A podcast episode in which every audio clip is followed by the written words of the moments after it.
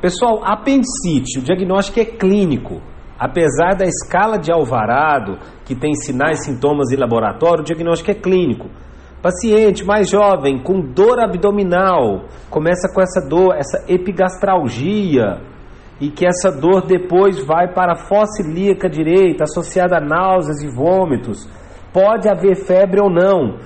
Essa febre pode, estar presente quando esse quadro é um pouco mais arrastado. Esse, esse apêndice pode já estar é, infeccionado, já caminhando para uma toxemia. O exame físico, ruídos hidroaéreos podem estar diminuídos.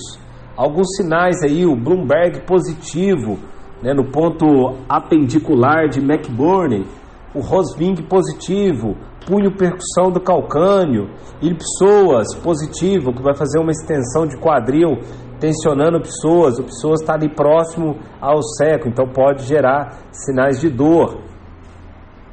O que, que eu encontro no laboratório? Caso eu solicito o laboratório, uma leucocitose de 12 a 15 mil, muito inespecífico. No raio-x pode apresentar um borramento né, na linha do pessoas.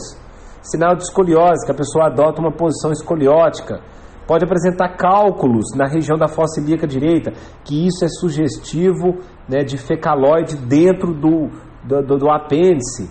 Pode encontrar um pneu peritone em situações mais graves, sinal de perfuração. Na ultrassonografia, eu vou ter um fundo seco, um apêndice com mais de 6 milímetros de diâmetro. Mesma coisa eu encontro na tomografia, que é bem mais sensível e me ajuda a visualizar melhor sinais de coleções. Qual que é o tratamento, galera? Cirurgia, apendicectomia laparoscópica ou um, uma cirurgia aberta, a mais comum é a de Rock Davis, no ponto apendicular de McBurney. Tratamento aí vai ter o antibiótico profilático, cefoxitina, cefalexina, o Rocefin mais metronidazol em caso de perfuração.